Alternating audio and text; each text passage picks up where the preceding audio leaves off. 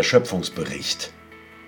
Äh, Bericht, sage ich als Journalist. Warst du dabei? Hat Moses mit dem Block daneben gestanden, als Gott den Menschen schuf, oder was? Ich mag auch das Adjektiv bibeltreu nicht. Es ist moralisch wertend und es ist steigerbar. Bibeltreu, Bibeltreuer am Bibeltreuesten. Da ist der Wettbewerb schon eingeläutet. Und damit kommst du, denn das geht einfach nicht. Wenn du die Bibel wirklich liest und wirklich ernst nimmst, kannst du kein Fundamentalist sein. Und immer da, wo der Glaube oder ein, ein Glaubensgebäude oder ein dogmatisches System den einzelnen Menschen klein macht, er seine Verantwortlichkeiten delegiert, ängstlicher macht. ängstlicher macht oder er hofft schon mal auf den Weltuntergang, weil wir das Klima ja doch nicht retten können, dann blättert er in der Offenbarung, wie lange es denn noch dauern wird und so. Dann sage ich, ja, ja, gibt's ja. Dann sage ich, das ist ein ungesunder Glaube. Mhm. Daraufhin sage ich zu meiner Frau, siehst du Schatz, Monogamie ist asozial.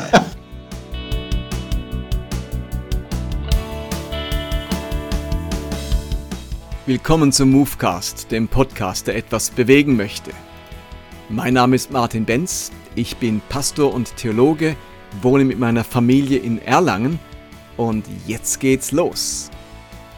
Und heute habe ich wieder einen ganz speziellen Gast, auf den ich mich sehr gefreut habe, nämlich Andreas Malessa, Jahrgang 1955.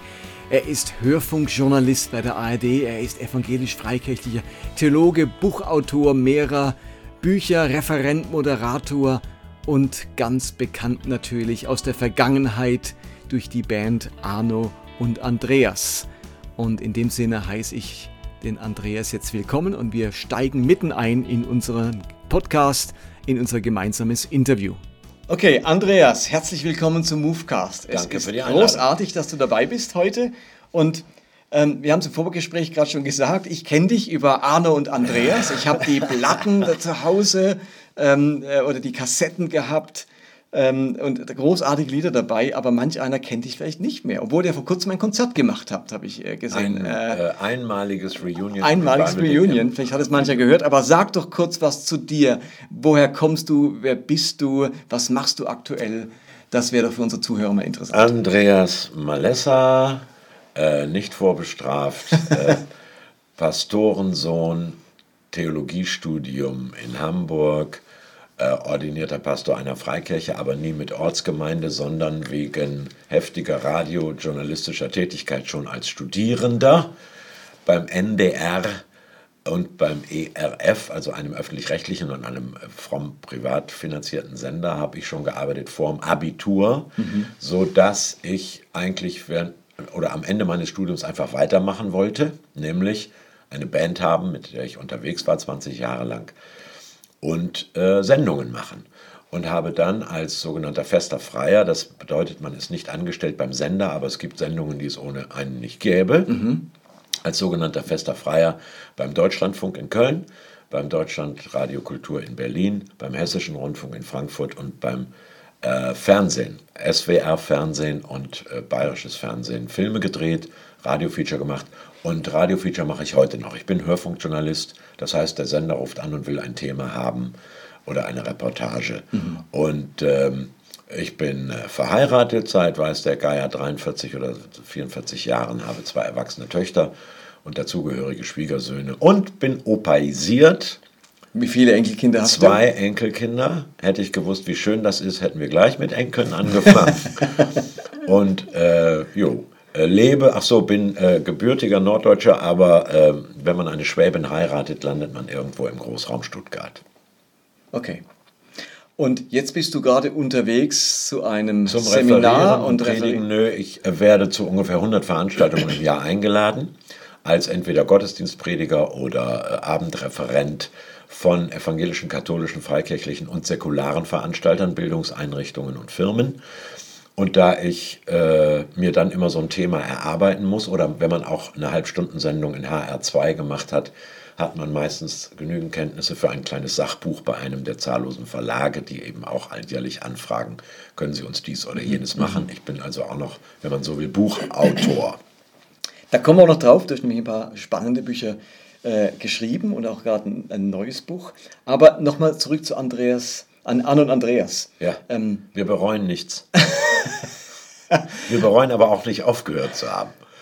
Was bedeutet dir diese Zeit heute von Anne und Andreas? Es war äh, die wunderbare Möglichkeit, deinen äh, mitgebrachten, aus der Familie natürlich mitgebrachten Glauben aus den üblichen Versatzstücken Stille Zeit mit Bibelversabschnitt und Andachtsbuch, äh, persönlichem Gebet, Gebetsgemeinschaft in der Jugendgruppe und ähm, einem sehr linearen oder sagen wir fast mechanischen Glauben an die völlige Irrtumslosigkeit und Widerspruchsfreiheit der Bibel in ein poppig, hippieskes, gibt es das Wort? Also wir reden hier über Anfang der 70er ja. Jahre, okay? Also in den Style, in den Lifestyle der 70er Jahre zu kleiden. Äh, ich bin mit meiner Freundin nach San Francisco geflogen. Wir haben uns am äh, Nordende der Golden Gate Bridge verlobt und das Eheversprechen gegeben in Sausalito. Damals noch wohnten die da in VW-Bussen. Heute sind das alles die, die äh, Silicon Valley Silicon Valley Millionäre. Also kurzum, es war die Möglichkeit, einen im Grunde konservativen Glauben in ein progressives zeitgenössisches Gewand zu kleiden und berühmt in Anführungsstrichen im protestantischen Raum, wir haben pro Jahr 20.000 LPs verkauft. Das wäre heute schon super. Äh, berühmt waren wir nicht, weil wir so toll waren, sondern weil wir so früh waren. Mhm, mhm. und wenn ein Schlagzeug in der Apsis einer Kathedrale aufgebaut wurde, lag Skandal in der Luft. Und wenn Skandal in der Luft liegt, dann kommen die Jugendlichen nun mal. Ja, okay. Dann war die Bude schon voll. Und jetzt sagst du, die Musik, die Verpackung war progressiv, der Inhalt sehr evangelikal. Wobei man es damals noch nicht evangelikal genau. nannte, sondern ja. fromm. Ja. Und wir waren den Frommen zu links. Wir haben also Friedensbewegung und, und äh, Ökologie und so weiter alles schon thematisiert 1980. Äh, 81 dann war ja äh, hier Pershing-Stationierung. Meine Frau hat sich in Mutlangen mit äh, vielen an den Bauzaun gekettet oder an dieses Militärabsperrung. Und ja. wir, also die ganze Nummer Menschenkette, Ulmer Autobahn, äh, 81, 82, 83, Frieden schaffen ohne Waffen, lila Tücher, Pipapo, Atomkraft, nein danke. Da war der voll dabei. Da waren wir dabei. Das war den frommen Suspekt. Peter Hane sagte damals schon, steht Jesus drauf, ist aber linksgrüne Ideologie drin. Ein Etikettenschwindel, diese beiden. Ja, und zwischen den Stühlen. Ja, ach so, und den Linken waren wir natürlich viel zu fromm. Mhm. Also wir haben in Folkclubs gespielt und in, in punkigen Jugendzentren. Die sagten, äh, wir mögen eure Musik und mit Klampfe um Hals und äh, Mundharmonika auf Schulterständer sieht sowieso nach Bob Dylan aus. Gern, aber könnt ihr bitte diesen äh, blöden Highland rauslassen? Mhm. Nö. Also wir waren den, den, äh, den Säkularen zu fromm und den Frommen zu säkular und zwischen den Stühlen ist bekanntlich immer mehr Platz als auf denselben. okay. Und jetzt würde mich interessieren, wie hat sich dein Glaube seither entwickelt? Er war fromm, du hast eben evangelikalen Hintergrund, mhm. progressive Verpackung. Wie hat sich jetzt dieser fromme Glaube weiterentwickelt? Ist er heute wie damals? Ähm, was natürlich wahrscheinlich nie der Fall ist, wenn man inzwischen seit 30 Jahre älter ist, ja. hat die eigene Biografie verändert ja auch den Glauben. Wie sieht dein, dein Glaubenswerdegang aus? to make a long story short, also erster Schub war mein Vater. Baptistenpastor aus Ostpreußen, der praktisch alles erfüllt, was der ideale Evangelikale der 60er Jahre hatte. Der aber äh, die 68er, Rudi Dutschke und äh, Folgen, strikt ablehnte. Die theologischen 68er aber, Harvey Cox, äh, zum Beispiel einen Theologen aus den USA, Martin Luther King, Reinhold Niebuhr, Paul Tillich, äh, sowieso Karl Barth etc. sehr schätzte und der dann übrigens zu den frühen ökumenischen Charismatikern nach Schloss Kraheim ging, mhm. Anfang der 70er, und merkte, die Welt, also auch die fromme Welt muss größer sein als äh, die freikirchlich-evangelikale. Und der dann als Pastor in Aachen sich mit dem damaligen katholischen Bischof Hämmerle gut verstand, also sich ökumenisch öffnete, der hat schon eine Progression, wenn man so will, oder eine Transformation durchlaufen. Das habe ich als Sohn mitbekommen irgendwie äh, sehr genau beobachtet. Mhm. Denn immerhin ein Preuße, der verändert sich eigentlich nicht. Hat er aber. Ist das so? Okay. Yes. Äh, zweitens mein eigenes Theologiestudium natürlich. An der Wenn Uni, das war an der normalen Uni. Ja, und am Theologischen Seminar der Baptisten. Ja. Aber da lernst du ja erstmal die Bibel wirklich aufmerksam zu lesen. Und bis heute lese ich etwa, ich bemühe mich darum, alle zwei Jahre die Bibel von A bis Z durchgelesen zu haben. Und da sage ich immer, Fundamentalisten nehmen die Bibel nicht wirklich ernst. Wenn sie nämlich wirklich lesen würden, dann merkten sie, dass in 1 Samuel 17 der David den Goliath erschlug, in 2 Samuel 21 war das ein gewisser El Hanan, den wir alle nicht kennen. In äh, 1. Chronik 21 verführt der Teufel den David zur Volkszählung und in 2. Samuel 24 Gott selbst. Und äh, in 4. Mose 23 steht, Gott ist kein Mensch, den etwas reut. In Jeremia 18 zählt Gott auf, was er alles gerade bereut. Erstens. Zweitens, die Bibel sind 66 Briefe und Bücher, die meistens klipp und klar sagen, wer wem, wann, warum was geschrieben hat. Das heißt, die ihren äh, kontextualen historischen Ort benennen, selber mhm. benennen. Und dann merkte ich plötzlich während des Studiums, es gibt Christinnen und Christen, die genau das ignorieren. Und die so tun, als wäre die Bibel der Koran, der ja von sich behauptet, von einem Engel, dem Mohammed diktiert worden zu sein. Sie wünschen sich also eigentlich ein Buch, das vom Himmel gefallen ist. Mhm. Äh, und damit kommst du, denn das geht einfach nicht. Wenn du die Bibel wirklich liest und wirklich ernst nimmst, kannst du kein Fundamentalist sein. Denn du siehst ja, wie schon innerhalb der Bibel das mosaische Gesetz und äh, alles Mögliche interpretiert wird. Das war der zweite Schub. Dann kam ein biografischer dazu. Meine Schwiegermutter starb mit 51 Jahren an Krebs. Das war hart. Wenn du währenddessen 120 Konzerte im Jahr hast mit durchschnittlich 600 bis 700 Jugendlichen, die du evangelisieren sollst. Das war eine Zeit äh, in den 80er Jahren, wo ich zur Band gesagt habe und zu Arno, pass auf, die können nichts dafür, dass es mir so geht. Die haben Eintritt gezahlt, die verdienen ein ordentliches Konzert. Aber das Moderieren und das Zeugnis geben, mhm. das macht ihr mal. Ich singe die Texte, dazu kann ich noch stehen, aber lasst mich mal raus. Ein paar Jahre. Äh, ja. Was war denn so schwierig für dich dran? Also ist es, ein Todesfall ist natürlich immer kannst schwierig. Du einem, kannst du ehrlicherweise zu einem Gott, zu einer persönlichen Vertrauens- und Liebesbeziehung zu einem Gott einladen, den du gerade als grausam untätig erlebt hast? Das ist die Frage. Mhm. Antwort, heute, wo ich, ach, viel Schlimmeres und Schrecklicheres Leid auf Reportagen in der dritten Welt, ich bin sehr viel in Afrika, und wir waren schon äh, in, in, Südafrika zu Apartheid-Zeiten, also lange vor Nelson Mandela. Äh, wenn du unfassbares Leid und, und himmelschreiende Ungerechtigkeit und Armut und AIDS und mhm. Hunger und fürchterlich so. Und wenn du gerade dort im größten Elend, äh, Mumbai, Falkland Road, Mumbai, da stehen die Nutten in so Kästen da ist, es gibt kein Zimmer, es gibt nur sozusagen so ein, so Schuhkarton aus Holz mit Matratze drin, äh, wo du über, über Tote steigst am Bürgersteig. Ja? Wahnsinn, Fürchterlich. Ja. In solchen Verhältnissen Christinnen und Christen zu treffen, die von sich sagen können, dennoch bleibe ich stets bei dir, die den Psalm 23 beten, im Tal des Todes bist du mein Stecken und Stab, die, äh, die, die Bergpredigt, die Seligpreisungen aus Matthäus 5 äh, sagen, äh, selig sind die nach Gerechtigkeit hungern, du, da heulst du und mhm. kommst dir sehr, sehr klein vor als reicher westlicher Blödmann, der auf hohem Niveau jammert, da wirst du ganz still. Und das sind dann so die Momente gewesen, wo mein Glaube, ähm, ja, wie willst du es nennen, eben nicht einfach nur säkularisierte, sondern tiefer wurde. Also du hast nicht nur eine Ernüchterung deines Glaubens erlebt, sondern da hat sich irgendwas Belebung. verändert. Ja, eine, eine Vitalisierung, Dünger. Ich weiß nicht, ob man es in dem Bild Dünger, Fruchtbarmachung.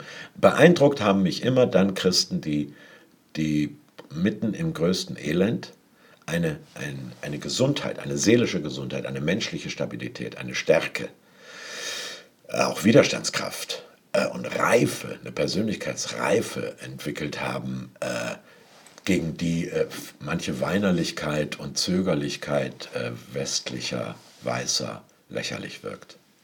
Aber nun kann es ja passieren, dass man solche einschneidende Erlebnisse macht, ein Theologiestudium, wo manches durcheinander geschüttelt wird, so ein Todesfall, wo die Theodizee-Frage aufwirft, wie kann Gott das zulassen? Das kann ja auch zu einer massiven Ernüchterung des Glaubens führen, bis hin dazu, dass man sagt, mit dem Glauben will ich nichts zu tun haben.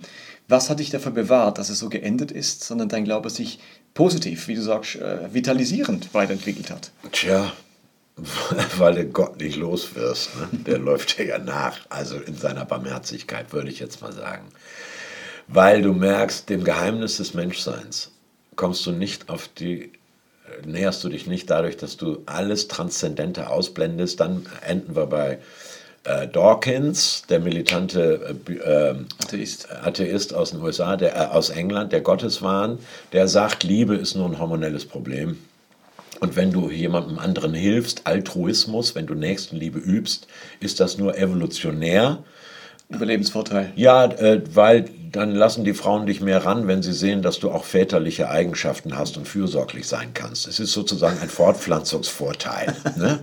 Als er mir das sagte, habe ich im Ü-Wagen des Deutschlandfunks live auf der Buchmesse zu ihm gesagt, wenn Sie mir jetzt Liebe auch noch biologistisch auf Hormonwechsel reduzieren wollen und jede Nächstenliebe so erklären, dann taugen Sie auch gut zum KZ-Schergen. Und als mir das Wort entfahren war, dachte ich, das war meine letzte Sendung. Und durch die Scheibe in der Regie sehe ich meinen Chef breit lachen und mir einen Daumen hoch zeigen. Oh, zum Glück, ja. Und das Witzige war, Herr Dawkins sagte, You're perfectly right. Ja, sagt er. Wenn man so atheistisch, materialistisch, rein rational denkt, taugt man auch gut zum KZ-Schergen. Und deswegen glaube ich, äh, ist des Gottes leugnen oder alles nur noch diesseitig erklären zu wollen, sowohl geistig als auch existenziell keine Option. Und mit dieser Entwicklung, die du jetzt in deinem Glauben vollzogen hast bis heute, da sind ja sicherlich verschiedene Elemente des Glaubens begegnet, bei dir selbst oder bei anderen, wo du sagen würdest, das ist für mich Ausdruck von krankmachendem Glauben, von ungesundem Glauben. Also wo würdest du heute sagen, puh, das ist für mich schwierig am Glauben oder diesen Glauben wünsche ich mir nicht für meine eigenen Kinder oder Enkel. Ich wünsche mir, dass die Glauben anders erleben und selber anders leben. Kannst du da was dazu sagen? Gesunder, ungesunder Glaube? Na gut, defini definieren kann ich das natürlich allgemein nicht. Aber ich würde mal so sagen, wenn die eigene Glaubenspraxis, persönliches Gebet, Bibellese, Gottesdienstbesuch dazu dienen soll, mich vor Entscheidungen zu drücken und vor Verantwortung. Nach dem Motto, das soll mir der Herr zeigen. Mhm. Oder äh, da bin ich nicht für verantwortlich, das steht ja so in der Bibel, dann muss ich jetzt mich so verhalten. Also immer wenn die eigene Verantwortlichkeit und äh, Individualität klein gemacht wird und jemand seine Lebensaufgaben delegiert, dann halte ich das für ungesunden Glauben. Das ist nicht gemeint. Ich glaube zutiefst, dass Jesus, das lässt sich auch beobachten im Neuen Testament, seine Jünger, also die zwölf männlichen, von denen wir namentlich wissen, und die 70, die wir nicht alle kennen, aus Lukas 10, Vers 1, den großen Kreis und den inneren mhm. Kreis, reifer, stabiler gemacht hat, selbst über äh, Brüche und Niederlagen hinweg. Äh, dass ein kleiner Handwerker, ein Fischer, der übrigens schlechtes Griechisch sprach, Petrus, und der, das ist aber der Erste, der erkennt, du bist wirklich der Messias, Christusbekenntnis. Die anderen zweifeln noch. Und wie viele wissen wir übrigens nicht. Also die Emmaus-Jünger auf jeden Fall. Äh, dass der seinen Herrn und Meister, von dem er erkannt hat, dass es der Messias ist, verrät, als ihm zu peinlich wird, als ihn sein Dialekt äh, verrät, im Vorhof des Gerichts. Innen findet ein Schauprozess statt. Außen wird er als Freund identifiziert, leugnet, kenne ich nicht, dreimal etc. So. Dieser arme Wicht reift zum ersten Prediger am Pfingstfest. Die Jünger stellen ausgerechnet mhm. den, der, mhm. der, der, nicht besonders polyglott ist und auch nicht besonders eloquent. Vergleich mal das Griechisch von Petrusbriefen mit dem Griechisch von, von Lukas. So, die Jünger stellen ausgerechnet den Handwerker, der es nicht mit dem Mund hat vor 3000, nee, vor zigtausend Leute und der predigt und die bekennt so. Also, hallo, da ist doch ein deutlicher Entwicklungsprozess beim Thomas. In seiner Persönlichkeit meinst yes. du? Yes. Ja. Und deswegen würde ich immer sagen, ein gesunder Glaube ist ein Glaube, an dem ich, wo ich an der Person, die glaubt, erkenne, dass diese Person stabiler, lebensfähiger, nicht erfolgreicher mhm. im äußerlichen Sinne, reicher, schöner, schlanker, sondern reifer, stabiler, äh, seelisch ausstrahlungskräftiger wird. Das meine ich. Und immer da, wo der Glaube oder ein, ein Glaubensgebäude oder ein dogmatisches System den einzelnen Menschen klein macht, er seine Verantwortlichkeiten delegiert, ängstlicher macht. ängstlicher macht oder er hofft schon mal auf den Weltuntergang, weil wir das Klima ja doch nicht retten können, dann blättert er in der Offenbarung, wie lange es denn noch dauern wird und so. Dann sage ich, ja, ja, gibt's ja. Dann sage ich, das ist ein ungesunder Glaube. Mhm. Okay, spannend, ja. Das finde ich einen ganz spannenden Aspekt. Ja, also Beispiel. Ich stehe im äh, Hilton in Addis Abeba mit einer Delegation von Hilfswerkfritzen, Journalisten und Politikern und die afrikanischen Repräsentanten halten ihre Begrüßungsreden. Klammer auf, Länge schlägt Tiefe, Klammer zu. Und mein Blick bleibt an einem hängen, von dem ich, weil ich so oft in Afrika war, meine, das muss ein Maasai sein. Maasai ist aber die unterste Schicht in Kenia. Die mhm. kommen im, im, Ansehen der, der Kikuyus und der Luos und der Kiisii, kommen die äh, kurz vor Elefanten und Giraffen. Das sind Fotoobjekte für Touristen. Mhm. Und ich denke, was macht ein Maasai hier im Schlips und Kragen mit Köfferchen? Kommt anschließend auf mich zu und sagt, You're the first white who noticed. Du bist der erste Weiße, der es gemerkt hat. So, wir haben uns sofort ineinander verliebt. Er ist der Einzige, der aus einer nomadischen, analphabetischen Familie kommt und Professor an einer amerikanischen Universität war. Mhm. Okay? Daraufhin sage ich, das wären Sie ja das beste Beispiel, wie Bildung aus Armut führt. Jo, sagt, da bin ich auch. Ich sage, dann möchte ich Ihre Biografie filmen. Sender wollte es nicht, haben wir ein Buch geschrieben. Jetzt sitzt du in der Masai Mara, das ist der nördliche Teil der Serengeti, in der Steppe, mhm. bei Analphabeten. Seine Brüder sind alle, können nicht lesen und nicht schreiben. Und sagen übrigens, Monogamie, dass du nur eine Frau geheiratet hast, der erste, dass du nur eine Frau geheiratet hast, ist unverschämt. Du verdienst doch genug Geld, um mindestens vier zu ernähren. Aha, okay. Das ist die Denke. Ja. Daraufhin sage ich zu meiner Frau, siehst du Schatz, Monogamie ist asozial. Und diese Leute haben eine Reife, Ansichten, haben, führen ein Leben, menschlich, äh, was die dir antworten, wie die in zwei Kulturen zu leben gelernt haben, wie die mit sich verändernden Umständen umgehen. Das heißt, du hast Personen vor dir, die dir ganz nah sind, weil du so sein möchtest.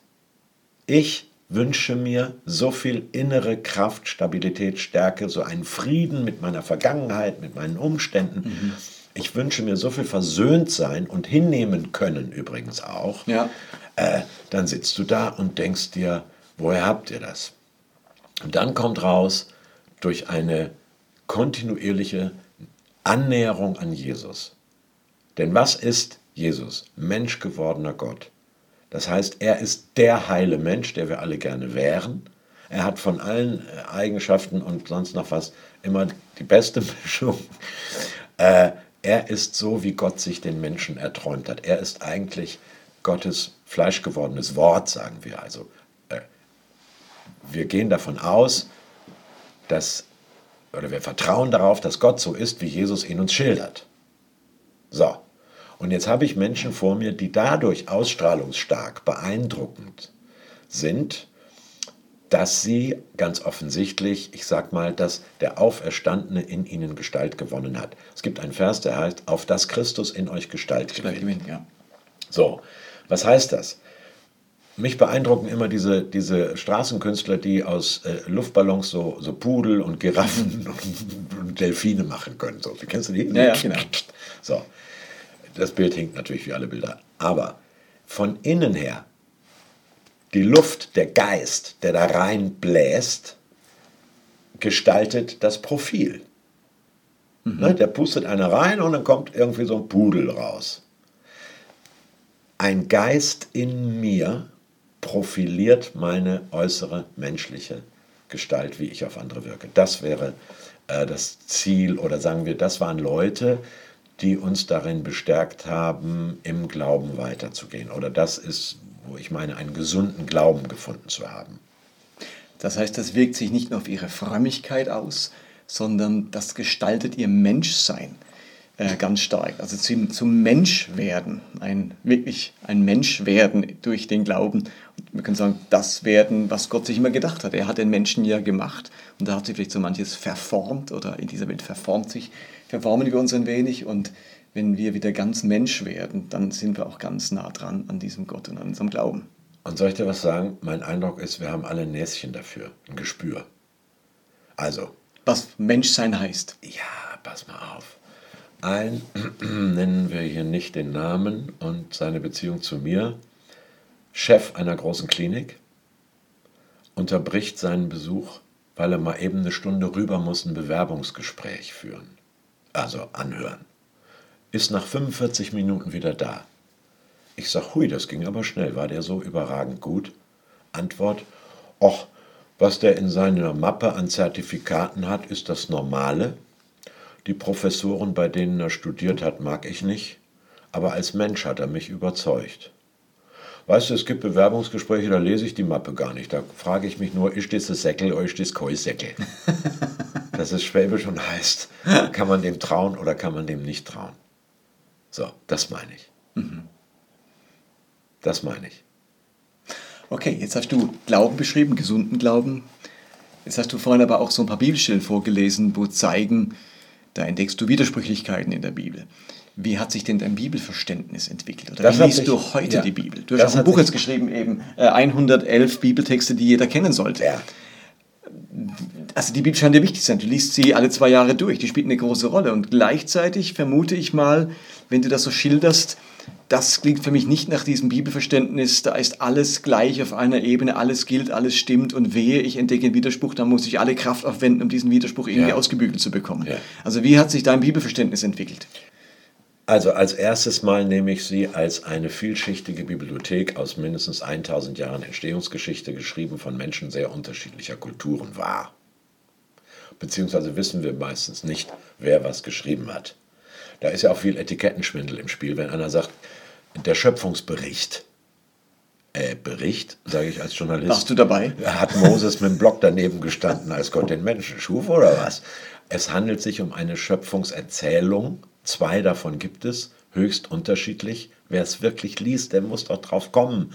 Wenn es heißt, es wurde Abend und Morgen und am vierten Tag wurde die Sonne geschaffen, dann braucht es nicht viel, um sich zu fragen, wonach haben sie denn die ersten drei Tage und Nächte bemessen, meine Güte. Und dann stelle ich plötzlich fest, diese wunder, wunderbaren, weisen, tiefweisheitlichen Texte sagen fast alles Wichtige über den Menschen, über Gott und die Welt mhm. und fast nichts über die Entstehung der Arten.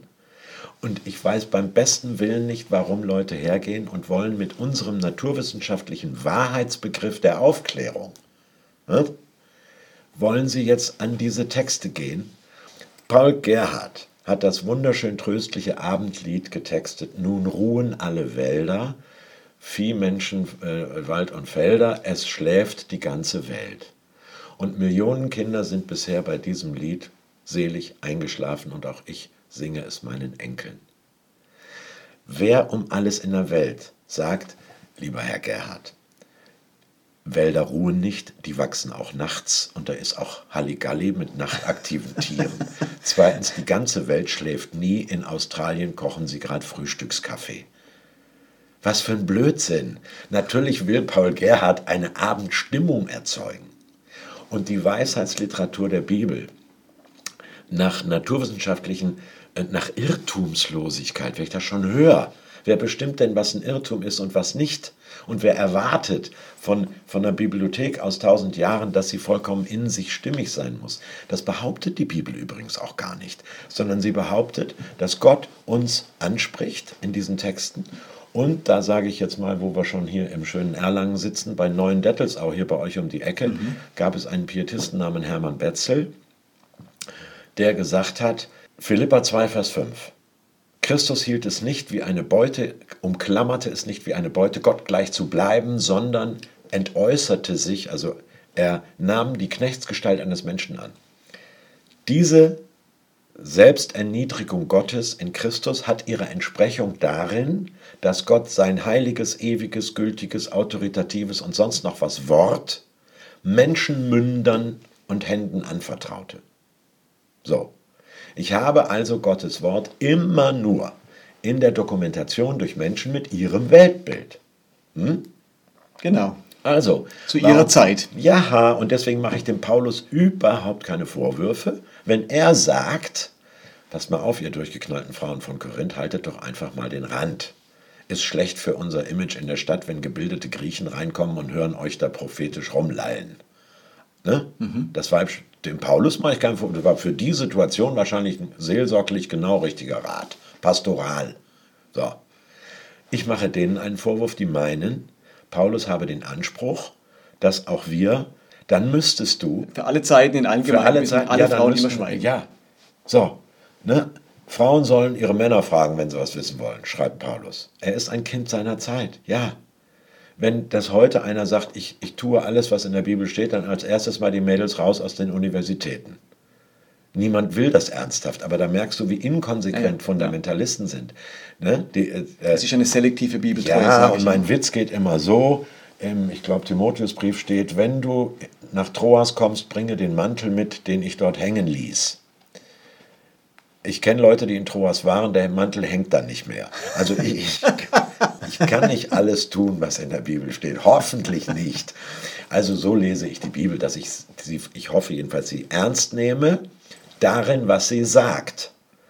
Grüße des Paulus, grüß diesen, grüß jenen. Das macht sie mir gerade göttlich wertvoll, dass Gott sein Wort und, und dann die berühmte Frage, enthält sie Gottes Wort oder ist sie Gottes Wort? Die Frage ist schon falsch gestellt. Die Frage ist falsch gestellt. Denn jetzt wäre ich ja derjenige, der sozusagen die sieben Häute einer Zwiebel abpellt bis er dann zu einem Kern kommt. Und da ist natürlich die Angst vieler Evangelikaler, dann gibt es keinen Kern mehr. Mhm. Das ist aber Quatsch. Denn nicht ich bin derjenige, der das pellen muss, das tut die Bibel selber. Die schreibt was, äh, was äh, ganz klar für diese Situation äh, bezogen gemeint ist. Äh, hier, äh, wo steht? Dritte Mose, glaube ich. Gehe außerhalb des Lagers und vergrabe, was du gesessen hast meint im Klartext, scheiß nicht ins Zelt, geh in die Wüste. Ist bei festgefrorenen Böden im Norden Europas den Februar über schwer möglich zu vergraben. Ja. Seit der Erfindung des WC auch unnötig. Jeder kann das, das können wir alle sehr gut. Jeder Mensch weiß sofort, was für ihn so. Und da, abgesehen davon, sollen wir ja die Bibel mit dem Auferstandenen an unserer Seite lesen. Und übrigens schnell noch zu den außerhalb des Lagers sein Geschäft verrichten. Ich habe mir mal die Mühe gemacht, zu überlegen, wie viele Menschen sind das, wie viele legen im Zelt, welche Fläche braucht das. Der, wo in der Mitte wohnte, war richtig angekackt. Der hat nämlich eine halbe Tagesreise gebraucht, bis ja. er außerhalb war, ja. um sein Geschäft zu verrichten. So und er war am Abend wieder da und hat wahrscheinlich gerade wieder müssen. Ja, von New York bis in die Prärie ist ein bisschen weit. Ja. Und genau an dieser Stelle geht es mit dem nächsten Movecast weiter.